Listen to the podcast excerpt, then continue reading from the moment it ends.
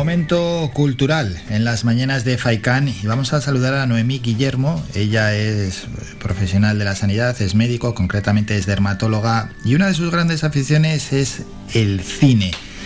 También eh, domina la escritura y por tanto ha juntado una de sus pasiones, el cine, con otra de sus habilidades como es escribir. Y ha escrito varios libros sobre el mundo del cine, que ahora hablaremos sobre ello también, pero lo que vamos a hacer es invitar a los oyentes a lo que acontecerá mañana en la Casa Museo Pérez Galdós desde las 7 de la tarde con entrada libre. Es una charla ¿no? sobre cine y literatura, que es lo que estamos exponiendo y en la que también se debatirá acerca ¿no? del acercamiento entre ambos géneros, es decir, adaptaciones que ha hecho la historia del cine de grandes obras literarias.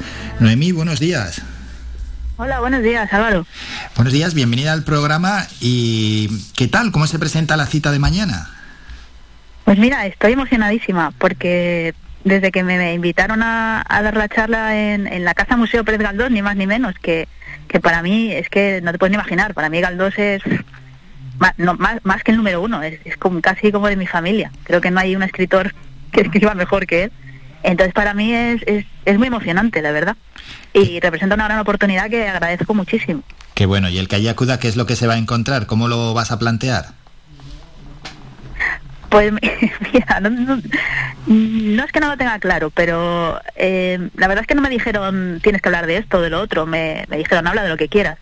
Y bueno, como es un ciclo de escritoras, pues pensé, bueno, pues quizá pueda, pueda explicar a, los oyentes la, mi experiencia como mi, breve experiencia como escritora. Pero luego pensé bueno pues también supongo que la gente que venga vendrá porque también le guste el cine y de eso puedo hablar un rato. Entonces me gustaría también hablar pues de, de la relación de, entre el cine y la literatura me gustaría hablar por ejemplo de películas que se basan en novelas o novelas que han acabado siendo llevadas al cine. Y creo creo que va a ser un poco caótico en realidad. Pero mi objetivo es que mi objetivo creo que, o sea, mi principal objetivo es que eh, la gente que venga se lo pase bien y si aprenden algo pues aún mejor. Pero yo quiero quiero que se vayan a casa pensando que, que ha sido un rato entretenido y que eso y que no, que no se arrepientan de haber ido. Sí, sí, aunque surjan varias ideas, ¿no? Y que igual todo no tiene una estructura así fija y, que no nos podemos salir de ello, no, no. Al final vamos, se va a hablar de cine, se va a hablar de literatura y claro, y, y caben estos deslices, por supuesto. Sí, yo no sé si, si alguna vez has escuchado el programa Cowboys de Medianoche, que se supone que hablan de cine, pero en realidad hablan de cualquier cosa.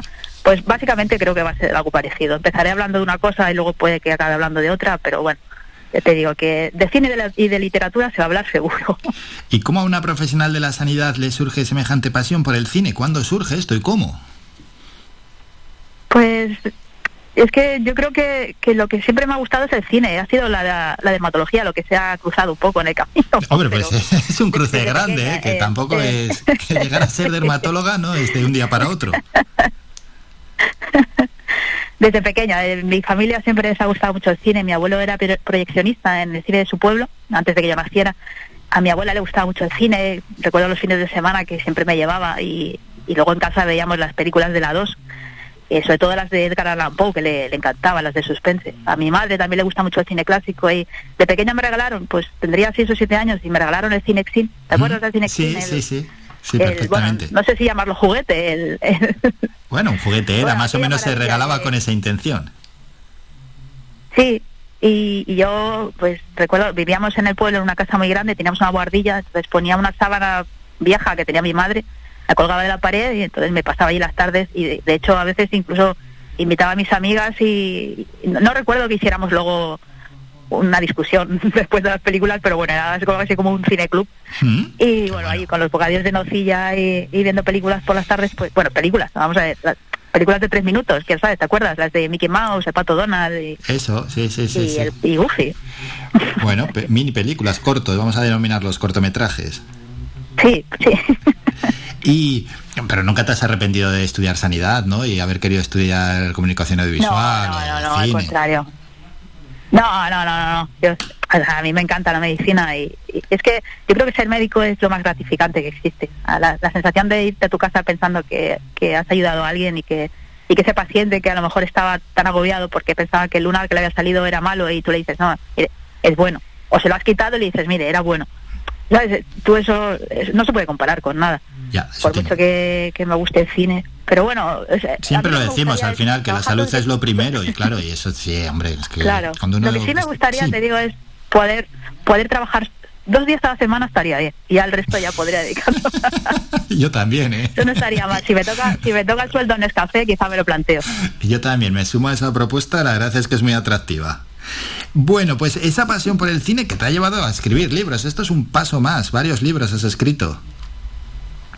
Bueno, dos, dos y muchos textos. En realidad, el primero lo escribí en 2019, se llama Mabuse, el eterno retorno, va sobre el doctor Mabuse, que es el primer archivillano de la historia del cine. Y lo escribí porque me fascina el personaje y porque me da mucha rabia que fuera un personaje olvidado. Quería, era una manera de reivindicarlo. Y el segundo salió un poco mm, por la insistencia de José Luis García, porque yo tenía, hace mucho tiempo que colaboro con la editorial Notorios, que es una editorial especializada en cine clásico, y tenía, son libros, ellos suelen lanzar libros colectivos, escritos por muchos autores, dedicados a actores, actrices, a películas, a directores. Entonces yo tenía más de 20 textos publicados con ellos, pero en diferentes volúmenes. Entonces García me dijo, oye, ¿por qué no coges los que más te hace una selección de los que más te gusten y los reúnes en un solo libro? Y me parece, al principio pensé que, que digo, yo pensaba, pero ¿quién va a querer comprar mi libro si a mí no me conoce nadie? Pero él insistió tanto que al final, por no escucharlo más, le dije, bueno, pues, adelante. Oye, nunca se sabe si... Y la verdad es que... Pero tampoco se puede escribir pensando en las ventas, ¿no? No, no por las ventas, porque a ver, yo, o sea, uno, yo desde luego no, no vivo de lo que venda, pero, pero sí yo siempre he pensado que en el mercado hay demasiados libros, ¿sabes? Y la mayoría bastante prescindibles, entonces pensaba, otro libro más. Pero, pero la verdad es que, mm, vista la recepción, estoy muy contenta porque no esperaba la buena recepción que ha tenido este libro. Qué bueno, no, eso, eso sí, eso es lo más gratificante. sí, sí, sí, sobre todo esa buena recepción, porque bueno, uno escribe un libro, al final no es un escritor profesional y no va a tener de, inicio la repercusión que tienen pues los grandes escritores que tenemos en nuestro país y por lo menos que te llegue ese feedback, esa cercanía y que la gente que lo haya leído esté satisfecha, pues ya es, ya es mucho. Hablando de García, hace nada también estuvo él en la casa Museo Pérez Galdós. Sí, sí, sí, sí. Bueno, fue, bueno, fue magnífica la, la presentación que hizo es que es que, te voy a contar, es que es el, mejor, o sea, no, hay, no hay nadie que pueda hablar de cine mejor que él en este país.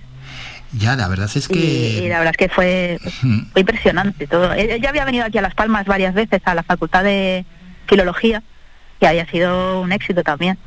Y, nada, le invitaron a la Casa Museo, porque además, bueno, él, es muy fan de Galdós, él ha hecho dos, ha hecho El Abuelo y ha hecho Sangre de Mayo, que están basadas en, en dos obras de Galdós y, y bueno, compartimos esa pasión por Galdós, ¿sabes? Y, ya te digo, para mí, yo soy de yo soy de un de Tarragona, llevo aquí ya muchos años viviendo, pero para mí dar una charla en la ciudad de Galdós, en la casa de Galdós, es que, bueno, no puede ser más es que me siento muy privilegiado. Le vas a recordar a los oyentes, es mañana a las 7 de la tarde. Esas adaptaciones, ¿no? sí. esas adaptaciones que ha hecho la historia del cine de grandes obras literarias. Mañana, hombre, alguna fijo, fijo sí que vas a destacar sí o sí. Luego es posible que mientras estás exponiendo te surja alguna y que igual no lo tenías previsto y, la lanzas. Pero fijas, fijas, ¿cuáles van a salir mañana? Pues mira, por ejemplo, hablaré de, de, estas dos que te digo, de Sangre de Mayo y del Abuelo, hablaré de Tristano, de Buñuel, hablaré de, bueno, pues del Mago de Oz, de, te las digo así a, a lo que me viene a la cabeza, ¿eh? que no, no recuerdo bien. Hablaré de El Mago de Oz, de Servidumbre Humana, de Somerset Maugham, de 1984, de Matadero 5, de Million Dollar Baby, de... ¿qué más? Sí tengo que tengo que repasármelo. que vengan, que vengan a la charla y, hablaremos de ellas. Que acudan, hombre. Además, también me gustaría, de hecho, espero que, el público me, me proponga sus, que vengan con la idea de, de, proponer también las suyas, porque no, no me gustaría que fuera solo un monólogo, me gustaría que fuera una charla también con él con el, público que venga. Fijo, seguro que van a proponer. Además, eh, hablar de cine ¿no? y hablar de estas adaptaciones literarias da mucho margen y, seguro, porque además cada uno tiene sus, sus gustos, sus opiniones y, en el cine pues no suele pasar nada por, por, exponerlas. En otros ámbitos a veces es más conflictivo, pero bueno, en el cine no, no, no es que sea muy conflictivo. ¿Qué te parece, Noemi, la situación del cine actual? No sé si darte mi opinión porque no sé si va a ser muy políticamente correcto. Bueno, vamos con ello. Mira, por ejemplo, lo de vamos a hablar de vamos a hablar de los Oscars que acaban de. Ah, bueno, sí, sí, buen tema. Me parece, me parece, me parece muy triste. Mira, justo estaba pensando, yo no las he visto todas, pero he visto unas cuantas. Por ejemplo, la de Drive My Car, la japonesa, que ha ganado el premio a mejor película en lengua extranjera. Me parece que no puede haber nada más aburrido. Ah, una película que podría durar hora y media y dura tres horas, que lo que te está contando te lo está volviendo a contar otra vez. A ver, sé que puede haber gente que, de hecho, a la mayoría de los críticos les ha fascinado la película. Yo estoy hablando como espectadora, espectadora normal. Entonces, no me acaba de caber también en la cabeza que una película como Coda, que es una película, bueno, que sí, es una película amable, que está bien, que encima es un remake de la familia Belier, que esa pueda llevarse el Oscar a mejor película. Ya, es que ahí la academia no, no arriesga mucho, dándole a Coda no arriesga mucho. Yo vi, vi Coda en el cine y bueno, pues me, fui satisfecho y la posición de cómo vive una persona que es sorda y, es muda, bueno, pues te hace un poco reflexionar. Claro, de ahí a ganar el Oscar a mejor película de todas las que se hacen, hay, un paso grande, no, gigante. Es que al final acaban, le acaban dando premios a películas por otros motivos, no por motivos cinematográficos, hmm. sino por motivos pues pues que porque presentan un pues eso en este caso porque porque hablan de la inclusión no porque hablan de, o yo qué sé el año hace un par de años o bueno ya no sé cuántos cuando le dieron a Moonlight bueno pues porque el actor era negro. Sabes factores que realmente no estás premiando una película por la historia estás premiándolo por otras cosas. Y justo estaba pensando ayer en 1998 que no hace tanto de esto ese año los Oscars o sea competían para los Oscars. Estaba Titanic estaba LA Confidential estaba Mejor Imposible, estaba El Indomable Will Hunting, estaba Full Monty. Imagínate qué año. Sí, sí, sí, sí, sí, que es que es muy, este muy difícil saber, es que a veces ya sabes más o menos quién se va a llevar el premio. Ahí es que es muy difícil acertar una quiniela de ese tipo, claro. Sí, comparado con este año, por ejemplo, no sé si tenías alguna favorita como, como Oscar a Mejor Película. No, la verdad es que no, porque es que todas las que he visto no me, ha, gustado. Bueno, miento, me ha gustado una, que se llama La peor persona del mundo, una danesa que competía en película extranjera. Ah, extranjera, sí. Y a mí me, gustó y creo que la actriz está muy bien, pero tampoco me parece una película para Oscar. Me parece una de las buenas películas que se han hecho este año, pero es que este año no he visto ninguna que yo piense, esta se merece el Oscar. Pero ya te digo que, cuando la ves dices, cuando la ves dices va a ganar el Oscar. A veces pasa con interpretaciones, eso mira, con las interpretaciones suele ser muchas mm. veces más o menos fácil, no decir, este por lo menos va nominado seguro. A veces con la película también, pero pues sí, es que es verdad, las películas no, no es que hayan tenido, fíjate, la del propio Will Smith, eh, esa película sobre las hermanas Williams, bueno, pues una película sin más, tampoco está bien, sin más, no deja de ser un poco americanada, no pintan el panorama de, de, Venus y Serena Williams, no es ni mucho menos un documental. Si haces un documental, verías que la vida para ellas ha sido mucho más dura de cómo viene reflejado en la propia película. Bueno, pues sí, pues es una película que está bien, que la puedes ir a ver al cine, la puedes ver en casa por la tarde, pero ya de ahí a ser nominada a ganar los Oscars, es lo que dices. Si lo comparas con años anteriores. Y a ver, es verdad que también es una cosa que me critican algunos amigos y, y gente a la que quiero que bueno, es que tú estás anclada en el cine clásico y todo lo, moderno, pues no, no, le das bola. No, no, no es verdad. Hay películas que me interesan mucho. Y creo que hay obras maestras recientes. Pero, pero no sé, tú comparas los, diálogos que se hacían antes, las, las situaciones, la puesta en escena. no sé. Hay algo, por ejemplo, una, una, es, es, una tontería, pero el hecho de que todo el rato estén diciendo tacos, es que no me, no me gusta de, una, en una película actual, de cada cinco palabras, una es fuck. Joder. Y dices, ¿pero qué necesidad? es que no me imagino a, a Bogart diciendo joder cada dos por tres, o, o a Loren Baca lorinando en el, ¿sabes? Como Francis McDormand en, en no sé. Sí, sí, sí, se entiende. problema mío, ¿eh? No, no, no, se entiende, se entiende perfectamente. Lo del tortazo, ¿qué te parece? Bueno, al menos desvió la atención, pero vamos, fuera de lugar, ¿no? Yo creo, yo creo que es un montaje, yo creo ¿Ah, que esa gala no la está viendo nadie ya, sí creo que ya no, no lo ve nadie, entonces, pues bueno, pues todo el mundo está hablando de los Oscars ahora. ¿Quién estaría hablando de los Oscars ahora sí? Ya. La verdad es que, no, no, nadie. De los Oscars no estaría hablando nadie. Ahora está hablando todo el mundo, eso sí, pero si no, nadie. No, de verdad, previo a los Oscars, muy poquitos estaban hablando y después de la entrega de premios, si no es por el tortazo de Will Smith a Chris Rock, tampoco nadie. Mm. Y Noemí, la situación de, del cine español. ¿Cómo lo ves? ¿Te gusta el cine español? me gustan algunas del cine español. Yo no soy de las personas que dicen, no, yo el cine español no lo veo. Yo creo que el cine español es muy bueno, pero me gusta, vuelvo a lo de antes, me gusta el cine de antes español. Sea, el cine de Berlanga, el cine de Fernando Fernán Gómez. Hay películas de, de los años 40 y 50 que son impresionantes. Surcos, por ejemplo, El Camino de Ana Mariscal. Ahora que tanto se reivindica a las mujeres, pues Ana Mariscal era una era era actriz, guionista y directora.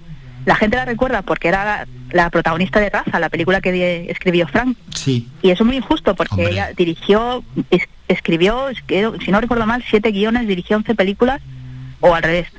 Y, era una directora excepcional y, nadie se acuerda de ella, no aquí nunca le dieron bola. Y entonces hay muchas películas, por ejemplo, El extraño viaje de Fernando Fernán Gómez, que es una de las películas más divertidas de toda la historia del cine español. Y claro, ahora, películas que me gusten ahora españolas, pues bueno, sí, sí hay. O sea, bueno, a ver, está, igual no debería decirlo porque salgo yo en un pequeño papel, pero por ah, ejemplo, el tracero de José Luis García, bueno, me parece un peliculón. O, no sé, por ejemplo, aquella, ¿cómo se llamaba? Ah, la de El hombre de las mil caras, por ejemplo, que sale Carlos Santos, también me gustó mucho. Eh, bueno, no sé, hay algunos títulos que, que Magical Girl de, de Carlos Bermud me, gusta mucho también. Entonces, sí, sí, sí creo que ahí se hace buen cine español, pero no es la mayoría.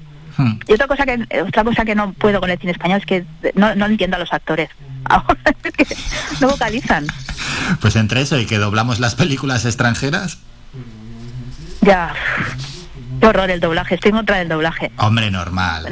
No, todas las personas tienen esa voz maravillosa del doblaje y que encima porque estamos acostumbrados, ah, pero si, si, si estás un tiempo sin verlas... ¿No piensas, Álvaro, que... ¿No piensas que, que la, el, o sea, la voz del personaje forma parte de él? Por supuesto. si tú lo doblas, 100%, 100%. 100%, si la voz le da eh, una parte importante de la personalidad a, a ese personaje. Sí, no, es un atentado, es un atentado contra la interpretación, ¿eh? Cambiarle la voz a una persona. Claro que sí. Claro. Y, además es que el doblaje actual hablan con, con, mucha como con afectación, no no hablan de una forma normal. Es como me has dicho que vendrías a buscarme. a ver, me has dicho que vendrías a buscarme. ¿no? es verdad. Buena interpretación, sí, sí. Es así, es así. Bueno, pues que, que nos liamos, nos ponemos a hablar de cine. Todo esto va, va a suceder y muchísimo más, claro, lógicamente. Mañana, a partir de las 7 de la tarde en la casa, Museo Pérez Galdós. Noemí, mañana seguro sobre todo que, vas a disfrutar muchísimo, que la gente te va a acompañar y que al final eso será pues, una charla interesantísima y desde aquí Noemí pues invitar a la gente que se pase por allí, todos aquellos amantes del mundo del cine, del cine clásico y también de esas adaptaciones literarias al, mundo del cine, que se pasen allí a, a pasar un gran rato. Noemí Guillermo, muchísimas gracias por estos minutos, ha sido un auténtico placer. Igualmente Álvaro, muchísimas gracias.